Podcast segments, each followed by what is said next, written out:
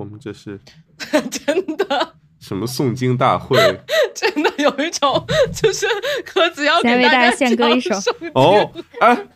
我下次也要换一个手拿的，我靠，啊感觉很有感觉。现场记者报道，呃，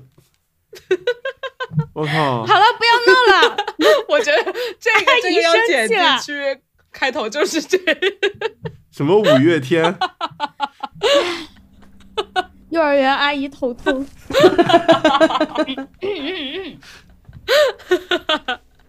好的，就好好好，我们准备正式开始了啊，家人们。好的。我我觉得我好笑，那两个小朋友不要笑了你在，笑？你在笑什么？我单纯的快乐。平静。我保温杯的水都要喝完了。笑死！好，我要开始说话了，换一个保温杯吧。不要说保温杯的事了，我要开始了。嗯 嗯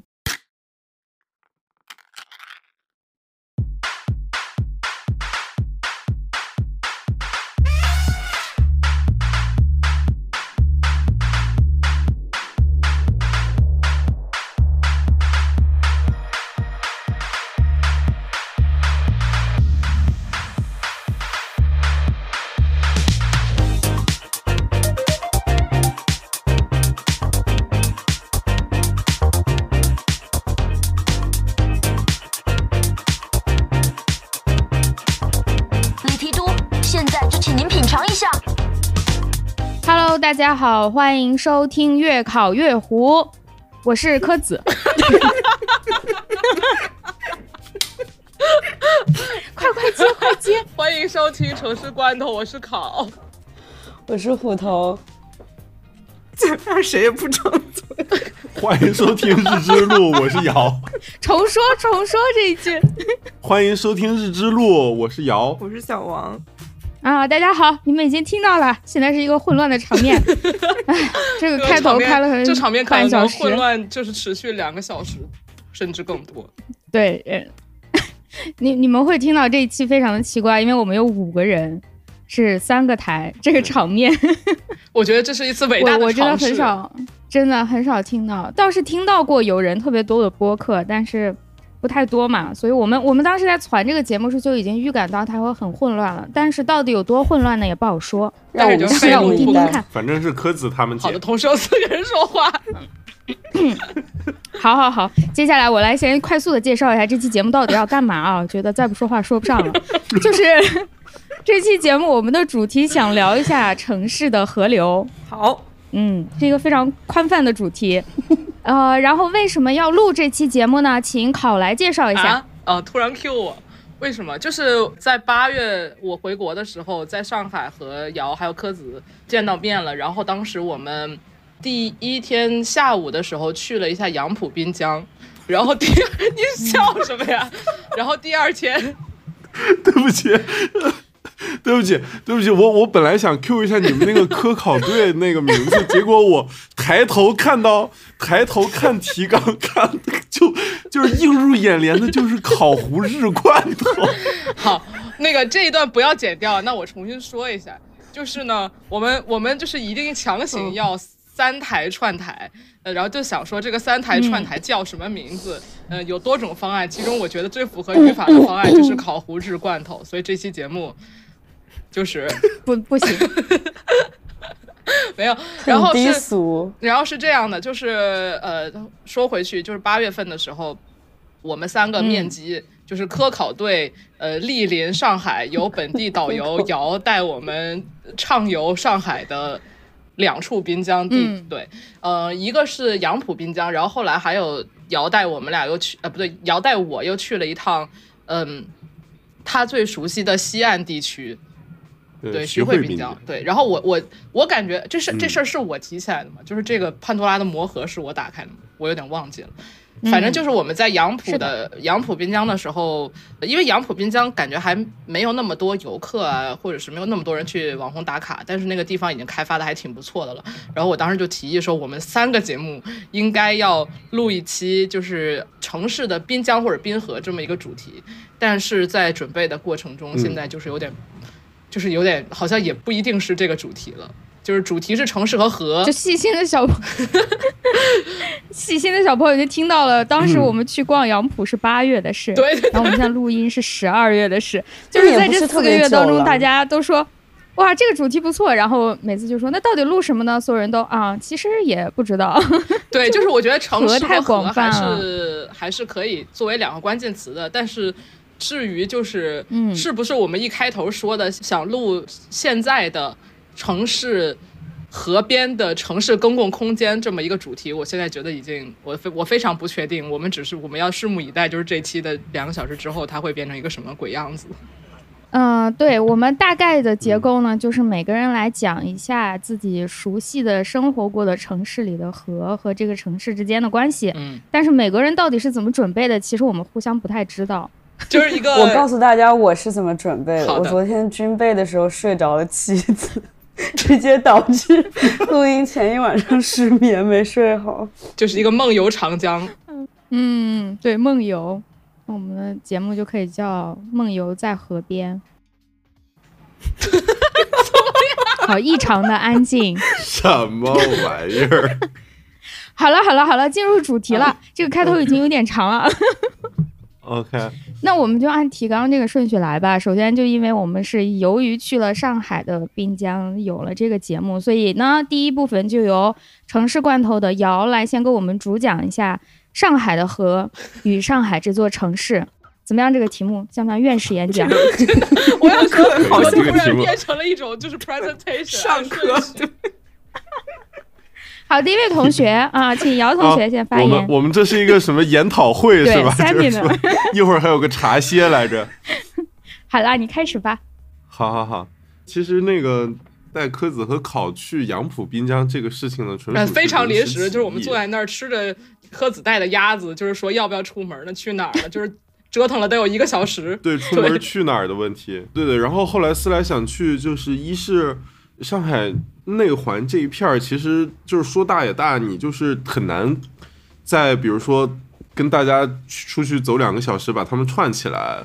就会很累，人很多。所以我正好也没有去过杨浦滨江，所以就是临时起意把他们都 就是拉了过去。然后徐汇滨江是因为因为因为我在徐汇上班，然后徐汇滨江是我这个日常这个接客的一个 不是常规景点你上。的什么班儿？我上呃正正经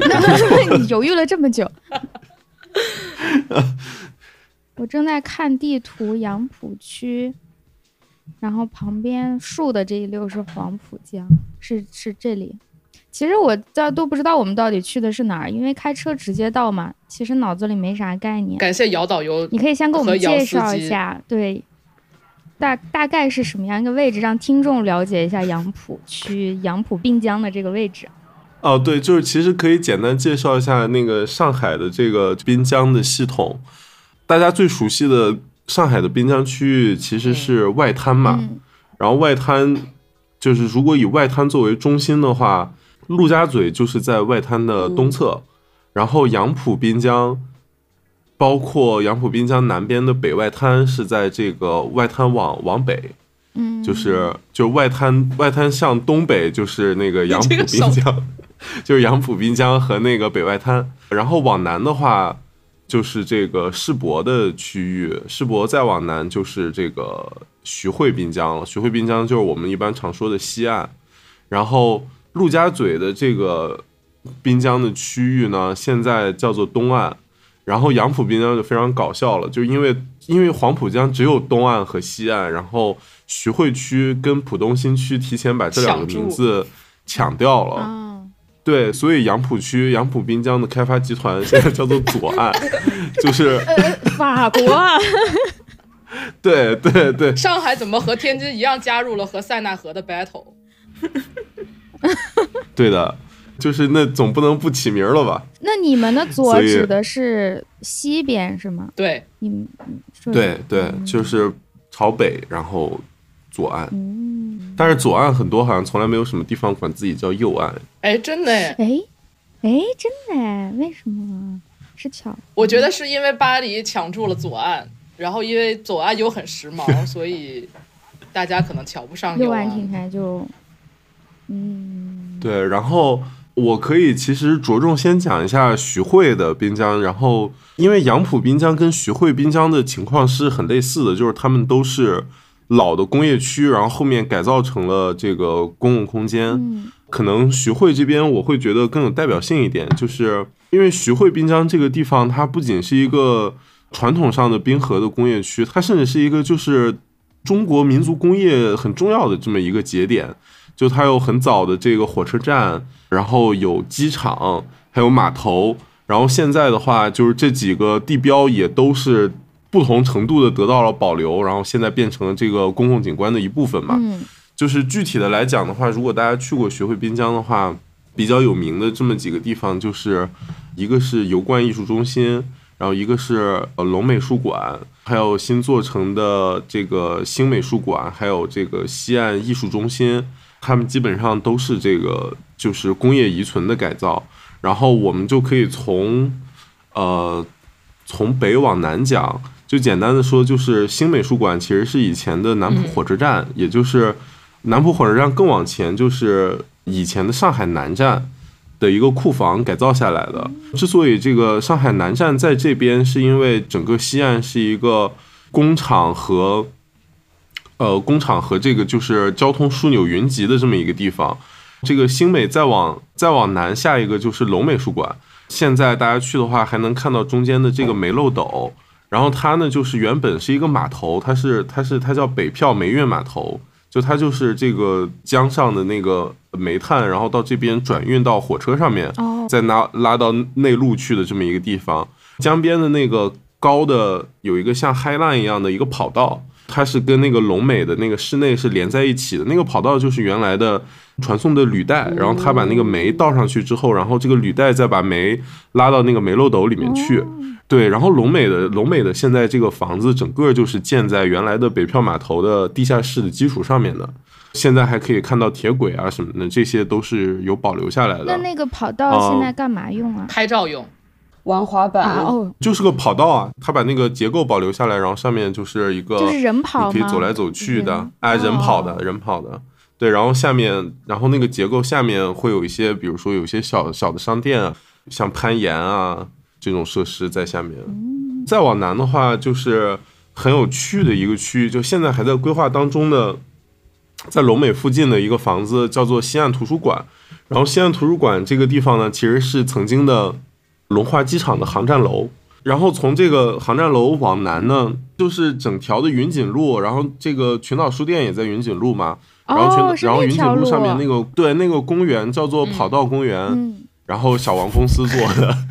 之所以叫做跑道公园，就是因为那条路曾经就是龙华机场的跑道，嗯，它其实比现在的那个公园看起来想象中更长一点。它是要从那个航站楼，就是从龙美那里，嗯，一直要过了那个龙耀路隧道，就是一直要过了那个油罐那边，就它大概有两公里长的一条隧道，呃，一一条飞机跑道。这条飞机跑道后来因为挖隧道被中间打断了之后呢，才变成了这个民用的城市道路。就这个都是一三年的事情了。就是其实西岸的整个这些工业和老的交通设施，他们的就是停用的时间比我们想象中的要晚很多，基本上都是在那个世博会前后。好，有小朋友举手就大概这啦，样子请提问。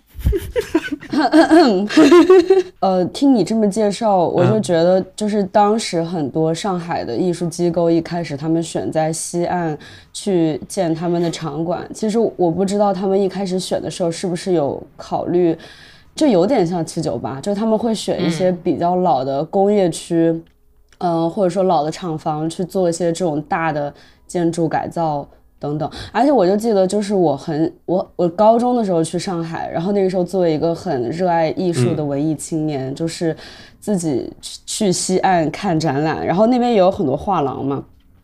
呃，然后那个时候西岸是真的很荒，连地铁站都没有。然后我就记得我骑了个那个自行车，非常酷，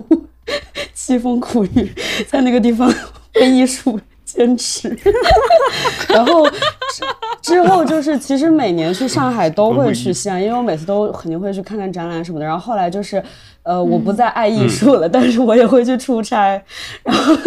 但我也这觉得次出差我们不是就去了吗？对，但是我觉得西岸胡就像姚老师说，变化挺大。就它它的变化真的是这最近几年的时间，可能是在它地铁站修好之后，然后以前那边也没有商场吧，现在还有商圈等等，我就觉得变化特别大。但是就是是最近几年的事情。对，针对你这个，我可以插两句，就是刚好我昨天听了一个就是策展类的播客，然后他们就有吐槽，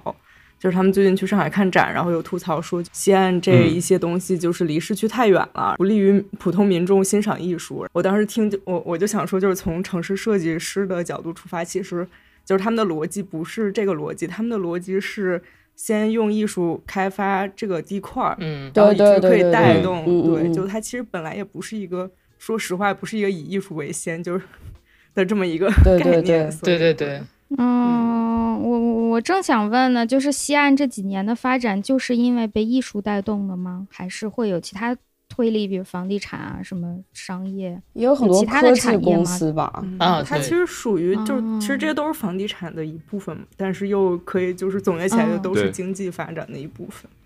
就是先用这个哦是把的把对，但是我觉得很多艺术机构一开始选在那个地方，就是一个是因为它空间大，它荒，然后再就是它便宜。特别是可能像龙美术馆建一栋房子，或者是改造一栋房子嘛。但是像以前最早那边的一些画廊，呃，比如美鼎，然后马林、Aura Aura 什么的，他们在那边租就纯粹是因为便宜，加上在美术馆附近，我觉得。对，继续姚老师继续，姚老师，嗯，继续讲到哪儿了？讲到跑道公园儿。嗯跑道公园儿完了之后，就是接下来的这个西岸核心区域的一一大堆房子，其实基本上都是龙华机场的配套。比如说像西岸艺术中心，就是这个龙华机场以前的飞机厂房，就是就是拉进去修飞机用的。曾经的余德耀美术馆，现在的西安艺术中心 N 馆，就是以前的这个机库，就是停飞机用的。油罐艺术中心就是曾经的这个储存这个给给机场用的航空燃油的这个油罐，油 然后变成了美术，馆。想了想，油罐就是油罐，对。在他们边上呢，新建了一个，就是唯一全新的，就是这个西岸西岸美术馆，也是去年还是前年才落成嘛。再往南的话，就是西岸的工业区，然后现在其实大部分都还在开发进行中的状态。比如说像我们刚刚开幕的这个穹顶艺术中心，穹顶艺术中心就是以前的这个一个水泥厂房，然后它是一个八十米的钢结构的穹顶，就是整个尺度上很壮观。它就是中国最早的一个那种干式水泥的搅拌车间，它里面是搅石灰的。然后现在留下来变成一个办一些可能那种大型的演艺活动，然后或者是时尚品牌办秀的一个一个场馆。更往南的话，现在好像还有一些就是我我甚至不太确定他们是在使用中还是在改造过程中的这些这么这么一些工厂了，就是他们依托在这个西岸的这些老的这种为工业服务的交通枢纽边上，然后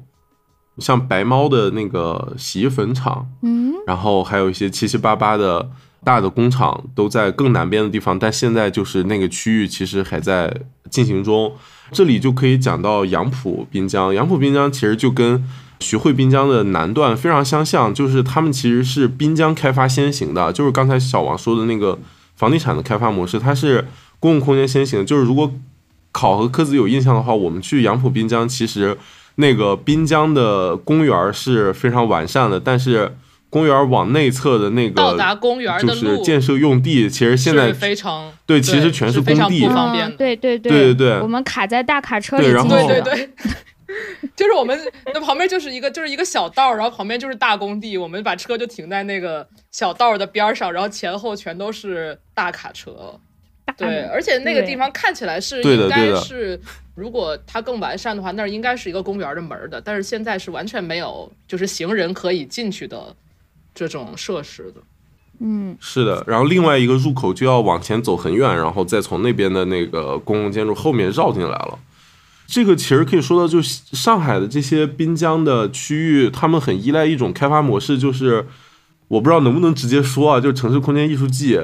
就是他们他们会通过这种公共空间的艺艺术策划，然后比如说每两年一次，然后他们会通过，比如说这个类似双年展的形式，比如说这次是在杨浦滨江，杨浦滨江其实时间上很早，然后下一次是在这个浦东新区的东岸，然后再下一次是在徐汇的西岸。他通过这样子做，然后每次的主会场其实都在一个没有开发或者说正在准备开发的区域，比如说杨浦滨江是一零年还是就反正是一个比较早的时间点，然后他通过这这次活动，然后在这边加很多的这种。啊，临时的构筑物也好，然后一些半永久性的呃艺术场馆在这边，然后来带动整个这个区域的公共空间的这这么一个开发，然后完了之后呢，周边的城市建设用地的开发才会跟上来。像杨浦的话，就是可能已经小十年了，然后现在边上还在建设。嗯，然后徐汇滨江是今年的城市空间艺术，就是是今年的这个活动，然后他们就是把这个主会场选在了南段，就是。正要开发的区域，然后借此机会引入一些建筑师、城市设计师，然后对这边的景观啊，然后老建筑做一个整体的改造。后面其实其实是这个活动之后，然后整个的开发才正式开始，相当于是，就是你还有漫长的运营啊，然后招商啊这些环节。说起这个模式，就是其实最典型、规模最大的就是一零年的上海世博会。哦，对，就是它其实就是通过世博会这个契机开发了这个。外滩以南就是黄浦江两岸的非常大面积的区域，直到现在，这个世博遗产的转化和再利用，就其实还是一个课题嘛。包括考去西岸，应该也有印象，就是看到对面这个原来世博园的区域的那个双子山，就两个人造山，实际上里面是那个停车场，然后包括边上的新的上海的大剧院等等等等吧，大概这样子。就是上海的这个滨江其实是。蛮有地方特色，然后也蛮有中国特色的这么一种方法。那像瑶说的，我感觉这个模式真的在其他城市未必能够成型。就像你说的，办这种大型展啊什么的。对，他在说的过程中，我一直在对标天津嘛。然后其实上海有有，就是上海有当代艺术的市场，或者是有当代艺术的这个需求。嗯，所以它可以通过当代艺术这种方式来进行这个什么，但是别的城市其实是很难复刻这个，对，用这个来拉动一个那，包括，但是其实我觉得可以把，如果就不只说当代艺术吧，而是说一些大型的展会，包括举办一些大型活动，就是作为一个开发的起点的话，这个其实是非常多的，呃，因为我感觉上海，比如说杨浦滨江还有。西岸，我感觉都是一零年以后的事情吧。但是我在查资料的时候，我发现其实像天津，它有很多桥啊，什么都是零八年之前，就是奥运对那个时候建的。所以我觉得这个如果把奥运也当做同类的，就世博会这一类的的话，其实它还是有一些可比性的。是，而且规模还更大。武汉的一些城市规划都是在军运会之前做的，然后但它刚做好就爆发疫情，然后武汉的一些。有一些新修的长江大桥什么的，就是几乎没怎么用就封城了。然后疫情之后开放，就基本是一个全新的桥这样子。哦，嗯，但是这种契机可能对别的城市就是几十年才能遇到一次，像南京那个二胡卵子的那个青奥 青奥中心，现在也还在用，或者杭州前一阵大运会，但是可能我们这些城市就是会轮到一次两次。像上海，它能相对比较多的，嗯，出现这种大的大的事件来拉动开发，我觉得最可能只有北京、上海能做到。我对于杨浦滨江还是非常印象深刻的，因为我们当时去的时候是黄昏时分，然后那个地方哇，好漂亮，对，然后那个地方人也挺少的。作为一个就是一看就是会成很有网红打卡地潜质的这么一个地方，竟然没有举目四望，没有网红，就 对，所以其实那个时候我我们在那时候就就有说到，因为去是很不方便的，但其实那个附近的区域是很有意思，因为还是可以看到很多很大的厂厂房，或者是我记得是轻工业吧，它那儿也有标识一些当时是纺织还是什么的，就是那个工业留下的痕迹的。那个公园，对对对对，他会放很多牌子，把这个地方以前是干什么的都给你写出来。他其实有意识在保留，对，但他同时又距离，比如说地铁站或者居民区啊什么的有很大一段距离。其实，嗯，但我们其实开过去的过程中也路过了很多挺有意思的房子的，就那些老房子或者是老建筑，还路过一个水厂，不是水厂，就是一个跟水有关的一个一个什么机构。算了，就是没查，忘了，忘了。水厂，水厂是个水厂吧？是个水厂来着。对，反正就是去着不方便，所以可能现在也还没有和别的区域连成一片，它就还没什么人吧。嗯而且看到了很大的龙门架，龙门架这个词是我跟瑶学会的，我觉得我这个现在在见过了几次之后是可以记住了。哦，所以天津应该也有吧？是不是你之前没有留意过？没去过你说龙门那种架吗装运的港口啊？因为天津和天津港离得非常远，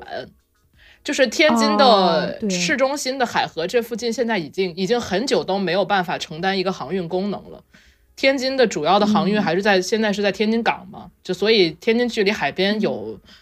六十多公里吧，就是基本上对你要开一个小时才能到海边，所以是根本看不到这个嗯，在市区里面的话是看不到这种航运的痕迹的。嗯，对，我们还在那看到了，这可以说吗？姚，你们公司做的那个 对，不不不要本来要去那个地方，就是说要去看工地嘛，就是对 对，啊对瑶说看一下不是我们的，看工地，是一已个经是一个建成项目一个无人无你可以，简单描述一下吗？那个作品就啊！别描述怎么那么矜持？又不是你做的，又不是我做的那么矜持。嗯万一领导听到了，说，你可以说好话呀。怎么 是预定要说坏话？哦，是这样，就是其实我们公司大部分的大家比较熟知的项目，基本上都是黄浦江两岸的这种工业遗存改造，甚至之前去柏林做的那个展，就是就是就是标题就是工业遗存改造，嗯，然后像像什么龙美啊、边缘啊这种，就是翼仓啊、八万吨桶仓，其实都是黄浦江两岸的这个这个老的厂房啊或者老的工业遗址，嗯。然后带科子跟考去的那个呢，是一个比较有意思的，就是它是在杨浦滨江一个小亭子，其实是。它那个整个结构很简单，然后它整个就是它的原始的这个改造对象，其实就是一个原来滨江的一个混凝土的防汛墙，嗯，然后它是一个就是一段残垣在那里，然后我们在上面加了一个轻质的钢结构，然后把它变成一个这种人可以上去转一圈，然后可以休息的一个公共空间。对，其实就是很简单，但是公司里面大家公认这是我们现在做的最好的一个项目，这样子。我觉得它挺简约漂亮，然后整个都嗯是对对对钢嘛，它那个包嗯括你说亭子，因为它有一个小的遮阳的条儿，大家可以想象就是二层开放式的一段长长的阳台，对，是一个这种感觉。对，嗯，对，一个长走廊，但是带带顶带盖儿，那盖儿也是开放式，然后整体全部都是钢，对就，看起来特别的工业，对对又很简单，但又又很舒服，我觉得还挺挺好的。我还想说，就是就是这个龙门架，就是在那个杨浦看到龙门架的时候，我就想到布鲁克林，想到那个 Dumbo，哎，不是 Dumbo，哦，我知道说的是那个 Williams，对啊，对对对，Williamsburg，对对对。但是杨浦的那个龙门架真的好大，就是我是想说，那个龙门架有个特别好玩的事儿，就是我我学会 gantry 就是龙门架这个词儿，是因为我住 LIC 的时候，我们家那个河边那个公园叫做龙门公园，就是你你打开 Google Map，它它说这个地方叫你说中文吗叫龙门公园，然后。对中文，就它标的，因为我是中文系统，中文我就百思不得其解。我说这个地方就为什么有有 不愧是有有这么一个中文名，对对对。然后后来我发现它它其实它是它是 Gantry Park，然后它它那个龙门是龙门架的龙门，那中文的龙门架是取鲤鱼跃龙门的意思吗？还是啥别的意思？好问题。差不多吧。它就是一个门形的架子嘛，然后嗯、为啥叫龙？就管它叫龙门。因为和水有关吧？对，然后 开始回头查开始一下编了，那个不一定跟水有关吧？那个不就是对那个不一定和水有关，就你火车站也会有龙门架，就是从铁轨上面那个。说起这个英文，就是后面还有一个特别有趣的发现，比如说像在那个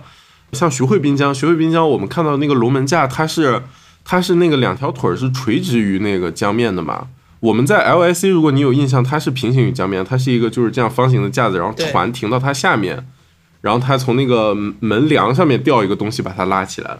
然后徐汇那边的那个，它是它是再挑出来一个胳膊出去，然后这样子拉起来的。这种起重机式的龙门架，我后来查英文发现它叫它叫呃 crane gantry，因为工地起重机就是那个一根儿上去，然后一个横的那个、嗯那种起重机就叫 crane，英文就叫鹤，对它就叫对对对 crane 是吧？就是英文就是鹤那个单词，哦所以那样那样确实很所以像这个对。所以是先有鹤还是先有？那当然先有鹤就是他们了这个英文，先有鹤对吧？陶老师暴怒，可以。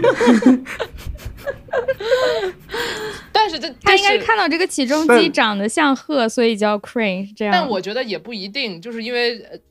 有很多词它是同一个意思，并不一定是因为它原来的意思，就比如说这个东西长得像那个，所以命名成那个。啊，所以，所以我觉得没查的话嗯是不能断言，就是起重机长得是因为长得像鹤，所以叫这个。但感觉我是感觉真的长得蛮像的。它 就是一个，就是一两段线。好的，那下回到回到上海的滨江，还有什么要讲的吗？瑶瑶同学？上海滨江，呃，我觉得可以补充一个，就是就是为了准备这期节目，我还就是额外多查了一下这个黄浦江的历史。然后就是查完之后，那天那天在群里其实也也说嘛，就是查了之后我才发现，其实黄浦江的历史比我想象中的还是要短一些。就是它，就黄浦江原本其实是一条很小的支流，它也不是直接汇入长江，它曾经其实是这个吴淞江的支流。吴淞江就是现在我们说的苏州河。然后呢，它是它是在那个明朝的时候，因为苏州河这条河吧，就是它是它当时的问题就是它河面非常宽，但是整个它的那个深度呢又很浅，所以非常容易泛滥，然后呢又对航运非常不利。就明朝的时候，他们做水利就把这个黄浦江的这个整个河道拓宽，然后加深，然后把黄浦江的这个河道固定下来了。固定下来之后呢，就是间接造成的影响就是黄浦江水流变大，然后它抢走了这个吴淞江的入海口，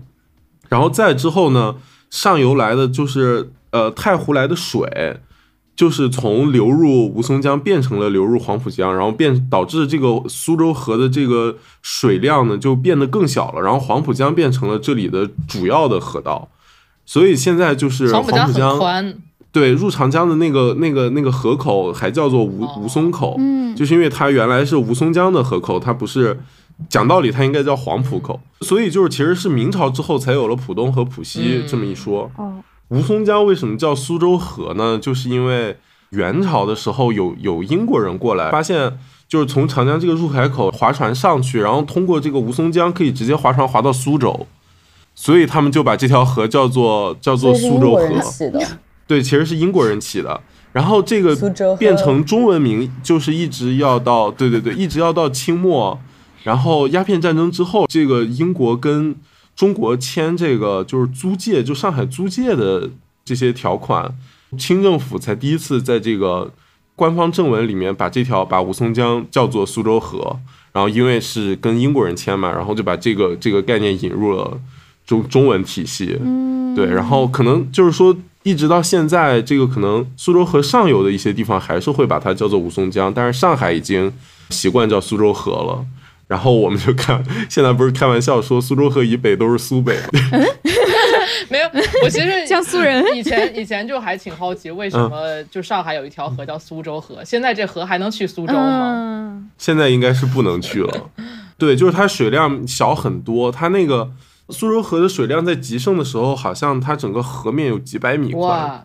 就是它它又浅又宽，导致它很不稳定。嗯，对。嗯，那它可能就是一个漫滩，它其实底对对下没有对对。对阶阶层那种。是的，是的，所以黄浦江其实以前也是类似这样子，就是它黄浦江到那个在进入长江之前，它是无数条支流先汇入吴淞江，然后再进入黄浦江，就它是一片那种像湿地一样的那种景观。对，然后我查这个，我就感觉很有意思的点就是，就对于我一个北方人来说，江南的这些水系，其实你你你每次看到它，包括就是上海城里面有很多这种小的支流啊什么的，就你很难给它断代，你很难溯源，你不知道它是人工的还是它是它是自然就在这里的。嗯，然后就是整个就以特别是就是江浙地区吧，感觉就是跟这些水系对，就是人类对这些水系的改造和利用，可能就是历史比我想象中的还是长很多。即使就是城市化的历史是很晚很晚的，但是处理这些河道啊，然后改造他们的景观，其实是发生、发生很早的。也不要一概而论北方吧。作为一个天津人，我觉得我还是能够，还是看那个下地方有游没有水吧。对我觉得是看下游，对对，是的，是不是下游？对，是瑶瑶针对的是是上上游对游的这种地方，嗯，是。上游确实。其实下游的情况，我感觉查下来，觉得各个城市都非常像。嗯，就是有很多相似的地方，包括东京也是，因为它都属于入海口的这个部分嘛，所以它的它，我感觉就是因为是入海口的附近，所以它很容易泛滥，所以从嗯很早的时候就得对这个自然进行一些规训，否则的话就没有办法用。对，嗯，所以感觉有人了之后，可能这个规训就已经开始了，对于自然的这种改造。哦，对，是的，是对，或者说，如果就是以，因为刚刚瑶讲这命名，觉得很有意思，或者我觉得可以说，当一个自然物体，比如说水系或者是山川，当它有名字了的那一刻，它就已经开始被人类改造了。嗯对而且，嗯嗯，对，而且感觉这个命名也是挺有意思，就是可能很多名字是一个自下而上的名字，嗯比如它可能每个村的名字不同，但在某一个时刻，它可能会被一个更高的一个权力或是政治体而命名。比如说英国命名，它就又是另一段历史，所以就是嗯感觉从河流的命名和更名上也可以看各种人的历史在河上叠加的这个嗯感觉。嗯去往往上走走。顺着长江继续讲，那就请胡老师给我们讲一下武汉，这也是一个非常著名，可能大多数人都听说过。的地方，对于武啊，什么？不是听说过武汉啦，哎呀，就是听说过武汉，因为长江，所以会被划成了几块这个事。其实刚刚呃聊上海的时候，我在想，其实是不是对于像上海或者天津这种入海口的城市，是不是河流处在一个城市比较郊区的位置呀？本来不是天津，不是。嗯，OK，因为我不知道，因为因为但我觉得以前好像上海比较多那个浦东和浦西的区分，啊，就感觉浦西会比嗯。浦东繁华一点，但是我感觉对武汉来说，就是主要是从河流两岸往内陆延伸这样子的城市发展趋势。而且我发现一个呃一个挺有意思的事儿，因为其实大家都知道，就是武汉有三镇嘛，就是武昌、汉口、汉阳。我去查了一下，他们到底是什么时候。就是出现以及合并的，然后我就发现，其实这三个地方的名字本身就和长江和汉水有很多关系。哦，对，首先讲一个那个 anecdote，就是我小学一年级的时候第一次坐轮渡，然后第一次坐那个过长江的轮渡，特别激动。然后我们那个时候每个星期要写周记，我就在那个周记里写，今天爸爸妈妈带我去坐了那个长江轮渡，我看到长江和黄河在这里交汇，呃，然后就被老师告知黄河黄河并不经过武汉。因为我记得就是就是你坐船，其实你能看到那两个江心有一个特别明显的分界线，有一个江特别黄，然后特别脏的那个水好像应该是长江，嗯，还是哦，脏的是长。江。嗯，完了，我突谁然就有点犹豫，查查查查，这能查到吗？谁比较脏？这样搜吗？这应该查不到吧？没有，但是你可以看那个图就知道，看方位就知道了吧。我不记得了，但但是这段就不剪了，反正就是那个分界线很明显，所以我就以为那个比较脏的那条河是黄河，因为黄河是黄色的。对，但总之就是后来知道了黄河和长江并不在武汉交汇，我还挺失望的。对还嫌还嫌武汉不够，就是不够中心。再中心也不会交汇了。武汉巨大，但总之，其实最早是有汉阳，然后我才知道汉阳这个名字是因为汉阳的意思是汉水之北，因为以前大家会把一条河流的，就是北岸叫做阳，然后南岸叫做阴。对对对对对，明朝时候有汉水改道这件事情，就是以前汉水汇入长江的时候，它是没有一条，它不是一个很稳定的一条河，而是它有很多小的那种，就是一些很散的一些水系，然后这样子汇入长江，然后也导致那一块其实就是现在黄鹤楼所在的龟山那一块，就是它就经常泛滥，那一块就以前是不存在汉口的，就是汉口就是所谓汉阳的一部分，然后因为汉口那一块在改道之前就是经常会泛滥，所以汉口那一块也没什么人居住。武汉的行政规划就是一条长江穿过，然后呃上北下南左西右东，东边是武昌，然后西边是。北上面是汉口，南边是汉阳，然后就是叫汉阳，是因为以前是汉水之北，但是汉水改道之后，其实汉阳已经在汉水的南边，但是大家就没有再改这个名字了。对，但是就是因为汉水改道之后，汉水成了一个很稳定的水系，然后就形成了一个单独的区域，叫做汉口。然后汉水是连接陕西那边的嘛，然后那个时候从那个陕西汉中那边来的商人就会坐船从乘汉水南下到长江，然后因此就让汉口这个地方变成一个。很繁荣的市镇，然后自从汉口形成之后，它一直就是一个商业非常发达的区域，然后一直到那个清朝的时候，是《天津条约》让汉口开埠嘛，就汉口就形成了像上海外滩一样的那种租界。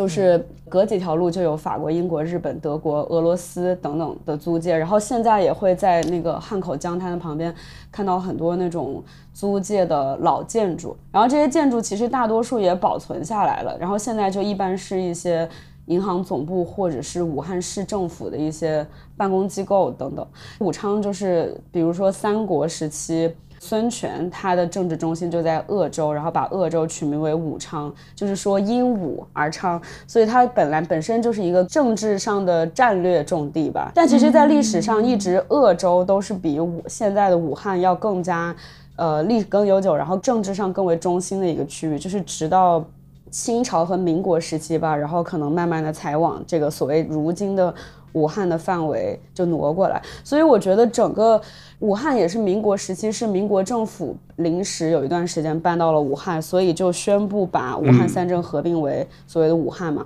然后当然中间也有分分合合，但是在新中国成立之后，基本上就确立下来了，武汉是包括武昌、汉口、汉阳这样子的一个范围。所以我觉得就是整个武汉的形成，基本上就是基于长江和汉水两条河。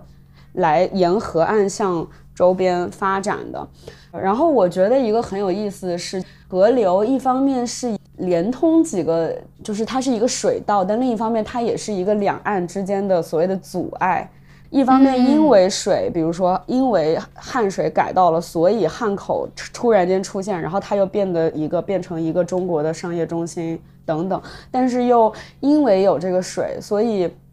两岸之间的。交流就是会有一些阻隔，然后在所谓的有桥之前，以前大家都是坐船嘛，对吧？然后我你就会发现，武汉比较早的一些，不管是商业还是居民区，确实他们都是在河的两岸的。就比如说汉正街，就是是一个武汉很著名的小商品市场嘛。然后它其实，在民国时期，它就一直都是，就它就是一个做生意的地方。然后汉正街就是在。汉水江边正旁边，所以我觉得它就是出于一个经济考虑，旁边就是码头，大家在这个地方进行商品交换，然后就可以直接就是通过船运到长江和汉水沿岸的各个地方等等，比如说像。可能黄鹤楼还不太算，因为黄鹤楼现在是一个旅游景点，以前是一个政治地标。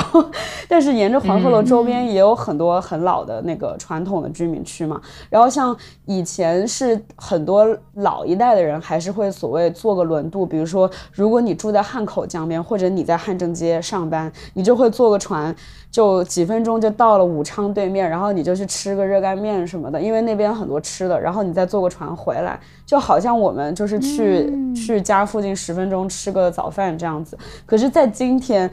武汉人是应该不会去对岸过早的，好吧？就是想都不会想 这件事情。就我觉得，在修建了大桥，或者是我们现在的交通已经改为以陆地交通交通为主的时候，我们的那个生活范围就变成以陆地交通为。嗯，怎么说？就是基本的那个方向去延伸了。但是在以前，你会发现，就是是沿着河和河对岸的这个直径来分布的这个生活半径。对我就觉得还挺有趣的。对，然后我我小其实就一开始知道要录这期节目，我就觉得有啥好录的，因为 我就觉得，因为我就觉得这个 这不是很正常的。一件事情嘛。但是我我后来发现，确实可能在各个不同的就是城市，可能就是河流在生活中发挥的角色是很不一样的。但我就觉得，你知道，就从小作为就武汉长大的小孩，我就觉得就是这是生活中很正常的一部分。就比如说小时候，大家很多人都去长江和汉水里面游过泳，然后我也去游过，嗯，包括像坐船呀、这些。武汉就是超级多桥，武汉政府就是永远在修桥。我不知道武汉是不是在长江沿岸那个桥最多的城市，但我觉得应该至少是前三名吧。武汉应该有。嗯，我看看这个数据，我不知道准不准啊，这我不知道是不是最新的，但是我觉得应该只会比这个更多。就是武汉有十一座长江大桥，然后有十二座汉江大桥，还有三座过江隧道，然后有目前有两条还是三条地铁线也都可以过江，然后当然还有船，嗯就是其实它过江的方式是很多很多的，以至于小时候我一直都。就我无法理解为什么有这么多方式过江呢？就是 方，就是有一种方式就够了，是吗？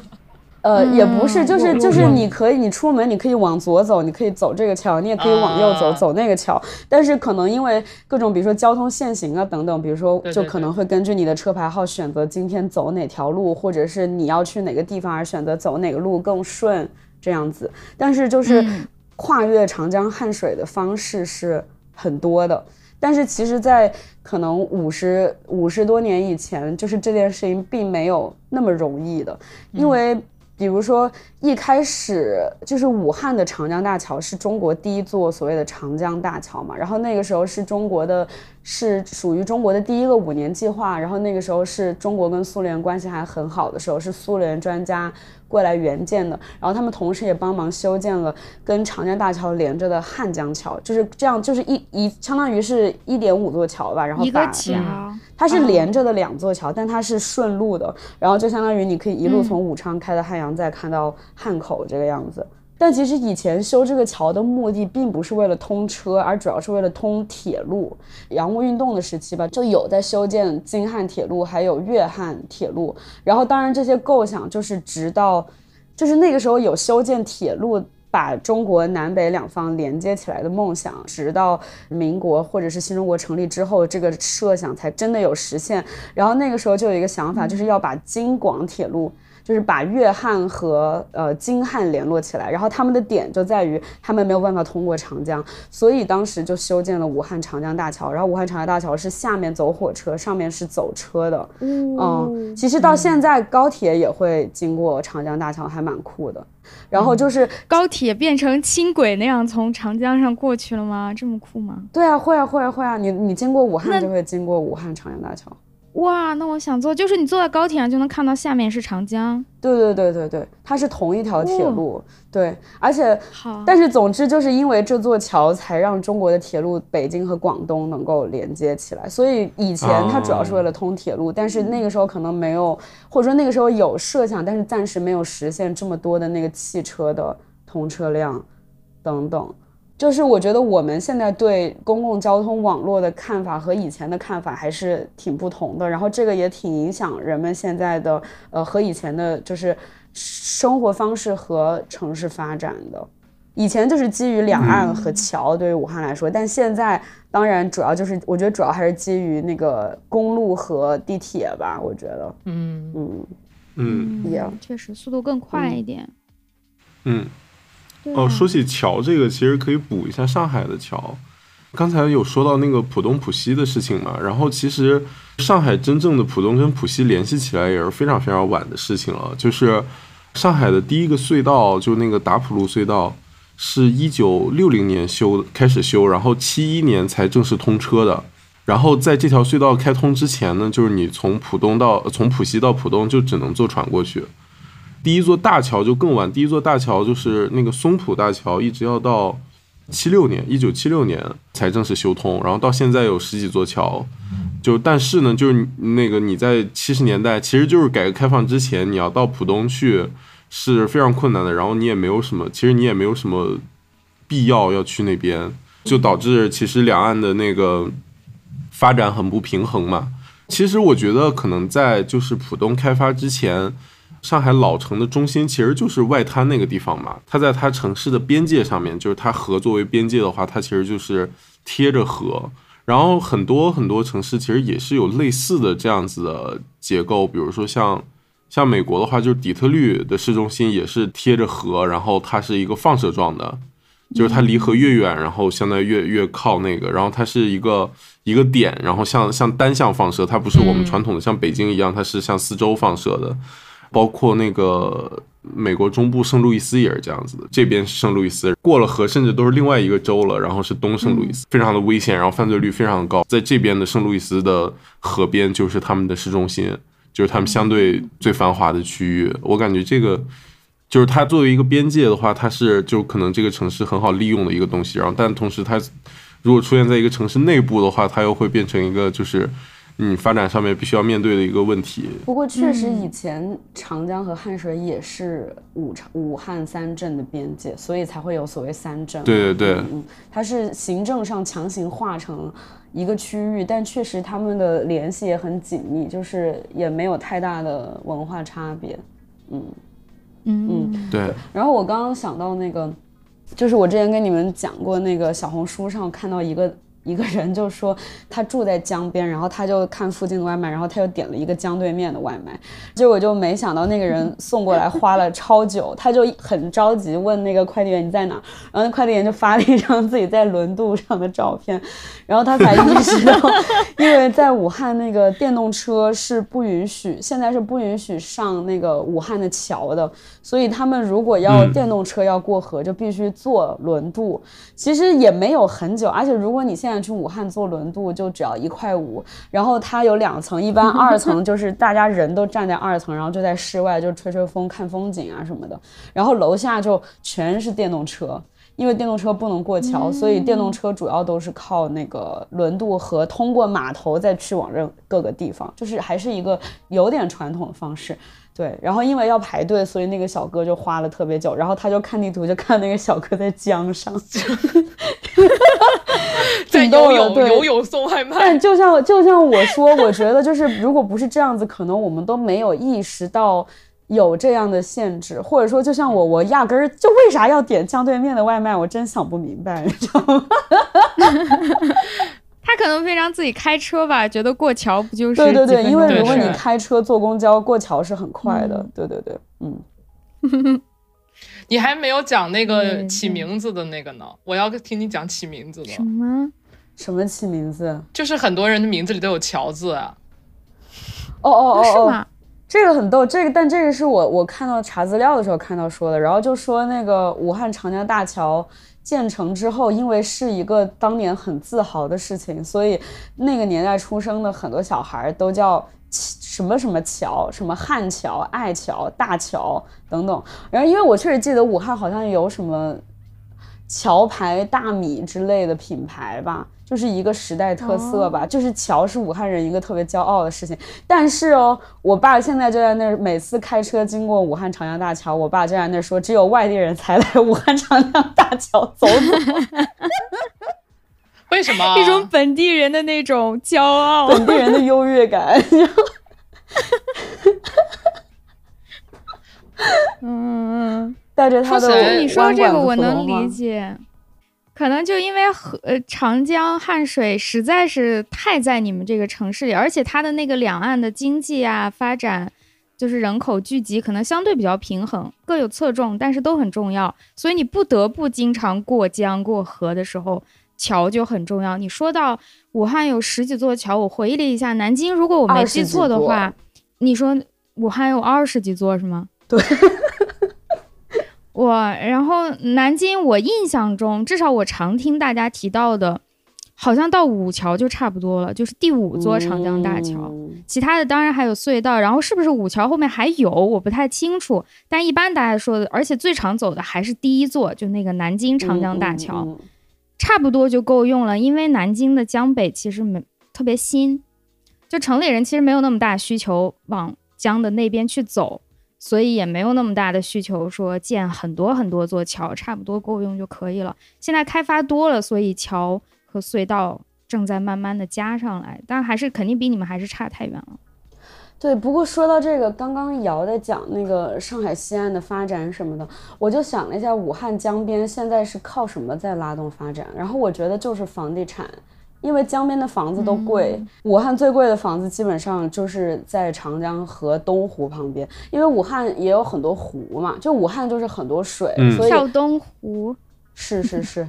对，就是就武汉就是很多水，就是要么就是一般大家住，要么住湖旁边，要么住江旁边这种。对，然后比较贵的就房子一定要有水景房吗？也不是一定，嗯但是这种房子比较比较好。然后武汉最贵的房子都是基本上在就是这些地方旁边的这样子。然后我能想到把这个江所谓开发，就是越开发越来越远。我感觉它主要就是一个是建桥，一个是建房地产。因为我刚刚讲到军运会新修的那个。其实是那个桥叫杨四港大桥，然后我去年回家的时候也去玩了一下，就那边真的很荒。但它本来我才知道杨四港曾经是中国最大体量的那种海，就是海运集装箱卸货码头之类的地方，就它曾经是中国体量最大的。为什么是海运？一个嗯扎克特对啊怎么是海利，就是也不一定是海运，但它就是中国曾经好像是那个卸货承载量最大的一个码头，而且竟然在武汉，我也很惊讶。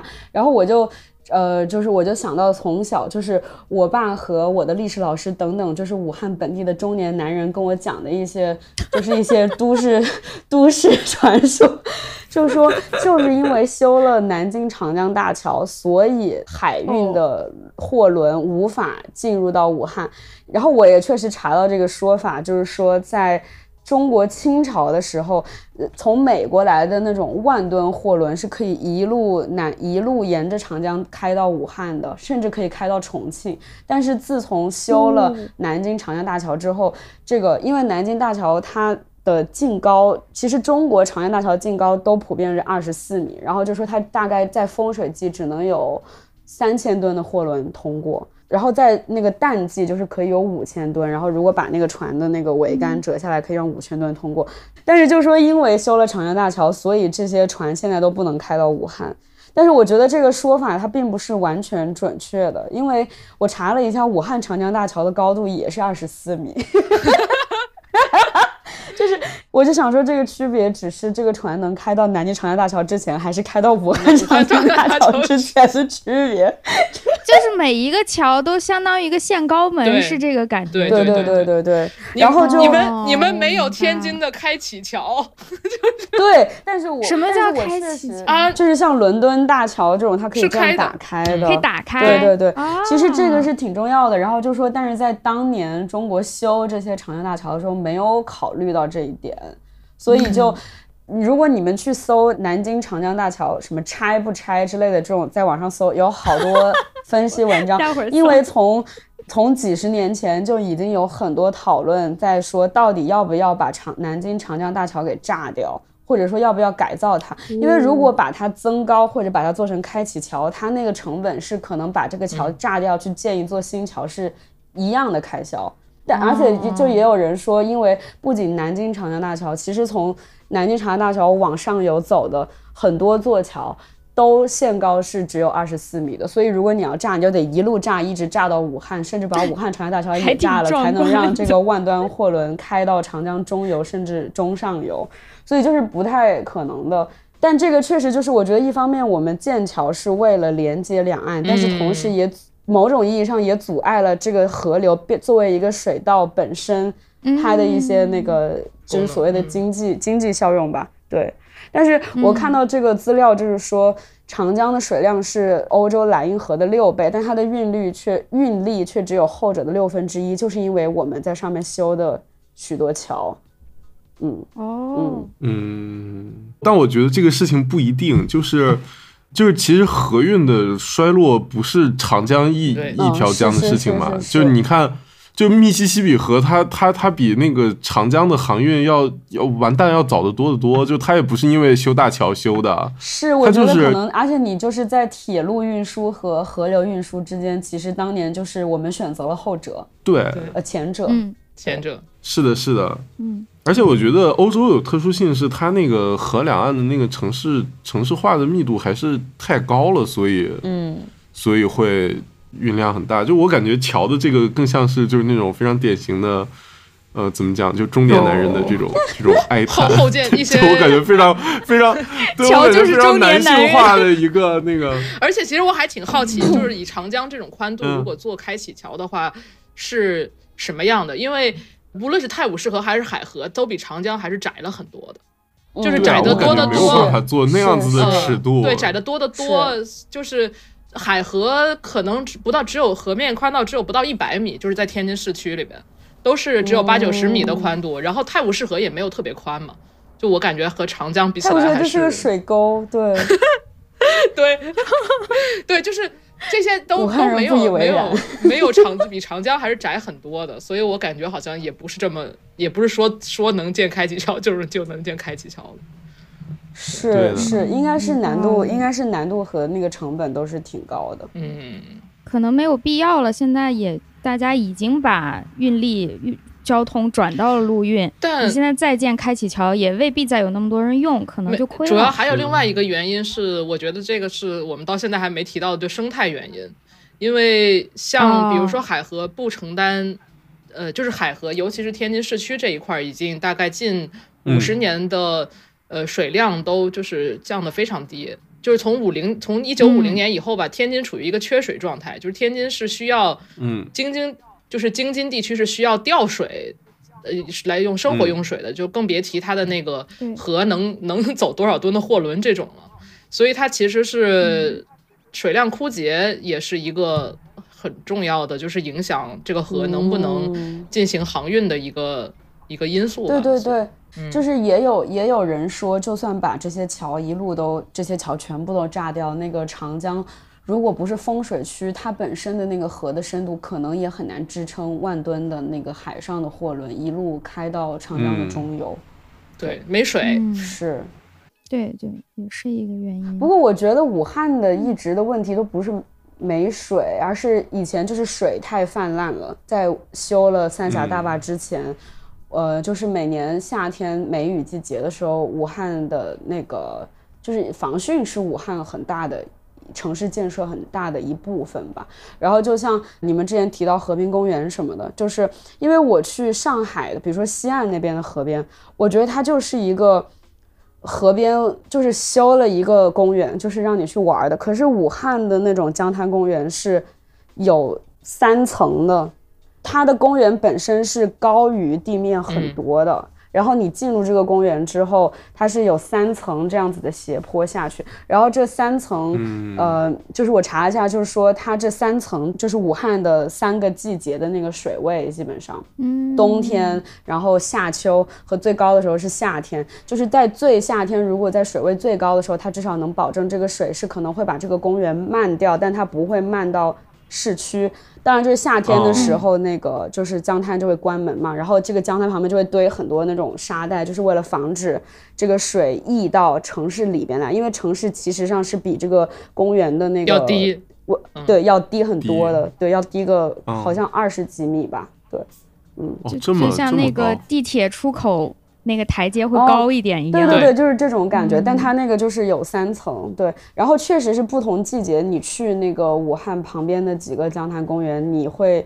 你会看到不同的地方，但是我也没觉得这个长江特别不能接近，因为它旁边也不会有护栏，你就可以走到那个长江边上去玩儿。它只不过是不同季节，它高度不一样，你就是下到不同的那个水位就行了。哦然后就是在那个武汉长江大桥武昌那边附近，也每年就是很多人在那儿游泳。武汉每年现在还是会有冬泳，然后一般都是一些老头，嗯，对，就是大冬天就在旁边冬泳，对。然后因为呃，加上毛主席以前喜欢冬天来武汉，什么冬季冬泳，什么横跨长江什么的，所以这就成了一个所谓的老头之间的文化传统。然后 OK，especially 在冬天，就是现在运动也是。对，就是现在在冬天也会很多人在，他们会定期举办那种冬泳横跨长江的活动等等。嗯，但是我觉得长江水挺脏的，我真不知道他们怎么下去的。嗯，嗯现在自然河都挺脏的，就看你在不在意这个事儿。我觉得脏是是不同的脏，到底是垃圾的脏还是沙子的脏，就是是浑浊，还是细菌的脏？对对对，是浑浊还是臭还是什么是不一样的 浑浊吧，浑浊吧，应该那浑浊可能就对，那就是对，但是我觉得这可能是为什么我小时候觉得武汉的江边并没有那么的精致的原因，因为我现在意识到，因为它的江边的景观很大一部分是承担了防汛的功能，所以它就像一些那种嗯水泥坡，就是就是它就是一个水泥的坡，然后有一些图案，但它不是像香港的维多利亚港，它海边就是一个。就是一些栏杆，然后就可以趴在那儿看海。就武汉不是武汉，就是很突突的，就是一些水泥的一个斜坡。然后原来是因为它是可以被淹没的，所以它才修成这个样子。我觉得，嗯，对，嗯，好的，对，上海其实它也是有防汛的设计，只不过就是简单一些，就它不是先上去再下来嗯。它是它对它是直接就是江边的公园，它就直接下一个台阶，然后它也是做那种海绵城市什么，就是它有绿地什么，就是说你水上来了之后，你那个就淹进来嘛。然后，但是它的极限就是说淹到街边的这个高度，它没有一个嗯再防汛墙再上去了。就它的还它或者说它可能能淹到的东西，呃淹淹到地方或者它的水量还是比长江还是差得远，就它这个、啊对这个需求还是没那么大的。嗯。是的，是的。不过我看是自从修了三峡大坝之后，其实还能承担挺多那嗯个防汛的压力的。顺着胡同那个说，就我觉得内陆地区的大江大河，就是作为一个，比如说房地产上或者土地上特别有价值的景观，被大家欣赏，应该是一个很近代，就是嗯嗯，很很近的对。我刚刚也想说这个，以前如果住在河边，不都是穷人才住在河边，因为容易被淹啊。我觉得以前也就是对，还有码头，就是码头工人这种嗯对会住在河边，或者就住在船上了。对，其实城市里也是，就是你除非是像外滩这种极核心的区域，不然的话，大部分其实都是工业区，然后码头啊什么的，就是既不既不清净也不干净，然后又有很大的风险。嗯，对对，就刚刚提到那个杨思港那一块，然后我就看到一个文章采访说，其实那附近其实有很多水手，他们是以前一辈子都住在船上的，然后在杨思港现在已经不再承接，就是有这么大体量的一个卸货量之后，很多人现在还是住在船上，我觉得挺神奇，因为就你知道，像福建、广东这边就有疍家人嘛，就当然他们是渔民，但他们就是世世代代家里都住在船上的，然后我觉得这些人就很像当代的疍家人，但是随着这个杨四港的衰退，他们可能慢慢的也会上岸了。然后我看很多人说，他们可能这辈子就住在船上，那他们的后代应该就会上岸住了。嗯，嗯，好好。关于武汉啊，虎头老师还有什么要补充的吗？你们有什么要？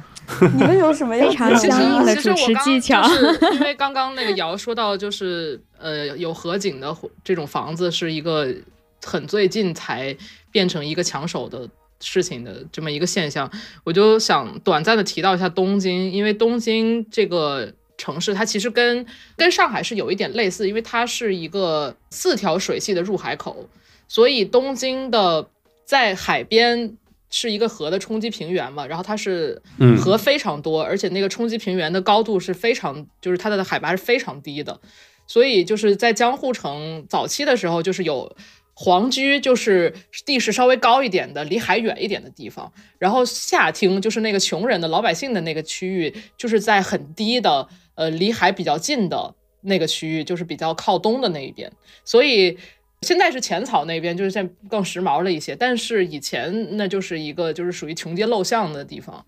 对，啊所以像日本这种自然灾害又多、丘陵和山又多的地方，以前肯定是就是有钱人住住在高枕无忧的地方，然后穷人是住在海边和河边的，对。是是，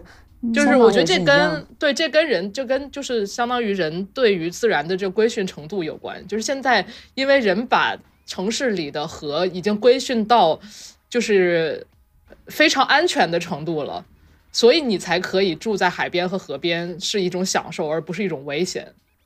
嗯，哦，说到这儿也可以提一下武汉的姐妹城市匹兹堡，就是 对，既然是姐妹城市，而且武汉跟曼彻斯特也是姐妹城市，我觉得这个气质都非常吻合。我很确实，对对，武汉就是中国的曼彻斯特，好吗？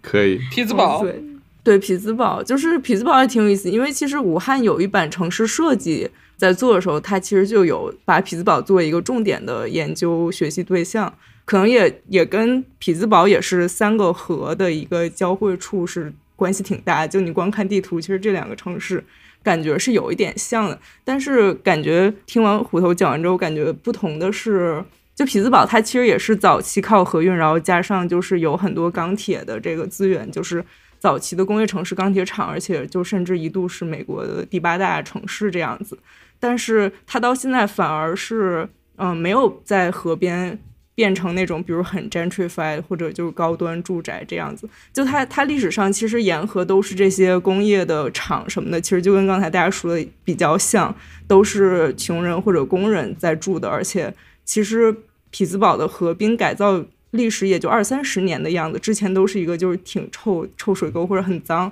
或者污染很严重的这样一个情况。但匹兹堡的一个特别之处在于它有很多就是关于河和河滨的城市设计、城市规划、城市导则，包括 zoning 的各种就是打的补丁之类。然后包括它有一个非常知名的当地的非营利组织叫 River Life，他们就是完全致力于和。各个就是政府部门和各个设计公司合作，就是要改善河流，并且发展步道、公园和公共艺术。所以它就是确保匹兹堡河边不会完全沾水泛，然后可能河边有一些就是公共建筑或者是要建的未来的住宅，它也会保证大部分是可负担的。也确实，现在匹兹堡确实是就是河边已经做得很好，然后公共艺术也做得很好，包括就是前些年很火的那个大黄鸭。然后他是其实一四年就去过，对，就去过匹兹堡，就还挺早的，所以就可以感受到它的这个整个公共艺术什么做的还挺好的，对，大概就是这样。嗯，匹兹堡是哪哪哪两条河呀？匹兹堡是三条河，一个是 Allegheny River，然后一个是 Ohio River，还有一个是啥我忘了，反正是三条，而且匹兹堡没听说过的。对不起，是对匹兹堡当年可是就是纽约布鲁克林大桥都是用的匹兹堡的钢。哦，对，就匹兹堡当年在地理书上学过匹兹堡，确实跟武汉挺像。而且我看那个匹兹堡地图，我觉得跟武汉像。然后像武汉就是武汉阳，其实主要就是一个工业区嘛，就以前清朝的汉阳铁厂什么的，一直到现在都是。对，嗯，而且匹兹堡也是就是以桥著称，它好像有两百多座还是三百多座桥。然后去年拜登还武汉输了，武汉十倍碾压，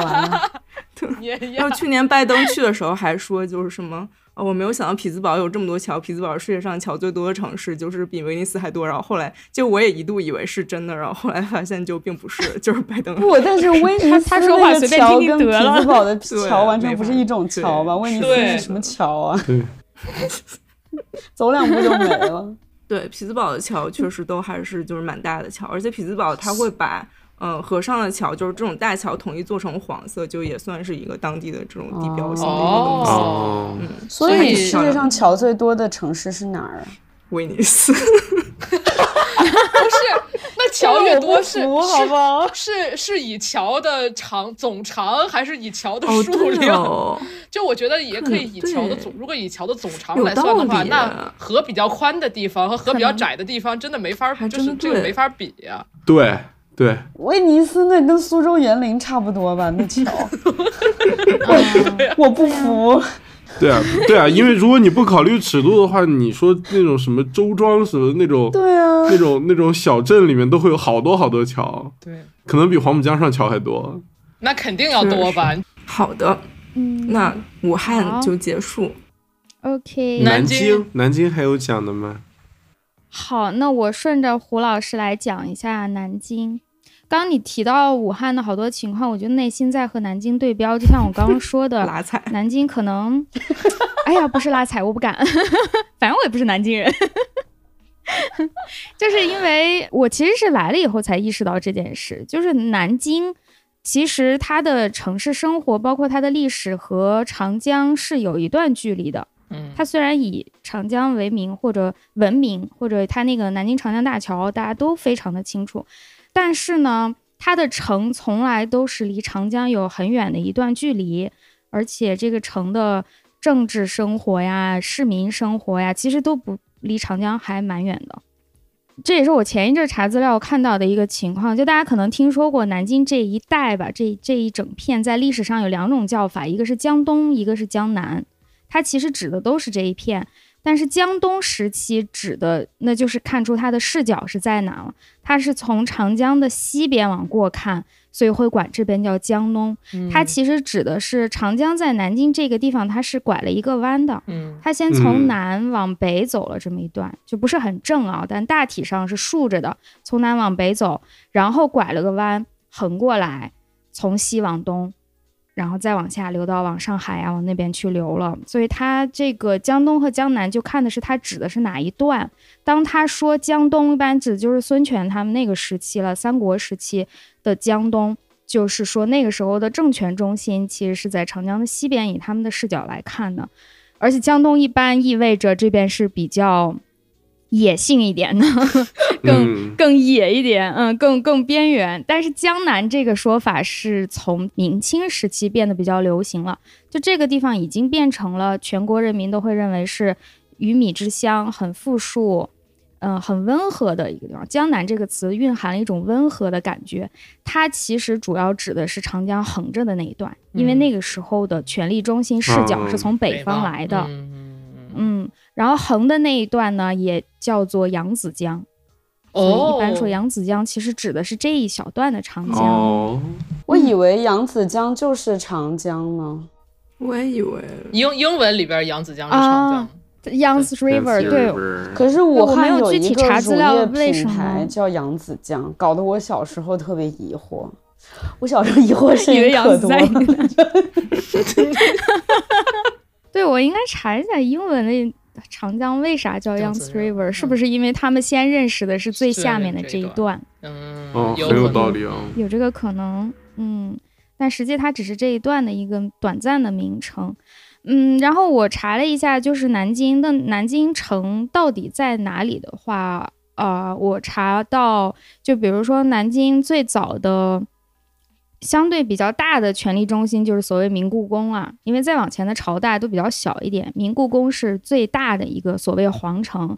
它的那个位置就大概是现在的。你们有来过南京吗？来过，好，太好了，那那你可能去路过过过吧？路过不算，但我觉得这些地名大家都可能听过，总统府总听过吧？嗯，因为总统府它用的是当年康熙下江南的那个行宫的那一片位置，包括曹雪芹他们家那个江宁织造局，其实也是康熙的。康熙就是到江南来，就不是他家招待嘛，嗯所以住的那一嗯片地方就是江宁织造局、康熙的行宫、后来的总统府，还有离得不太远的地方就是明故宫。整个这一些东西，包括中山陵，其实离长江都还是有很长一段距离的。嗯尤其以前没有地铁的时候，是不太有人会往长江边上走的。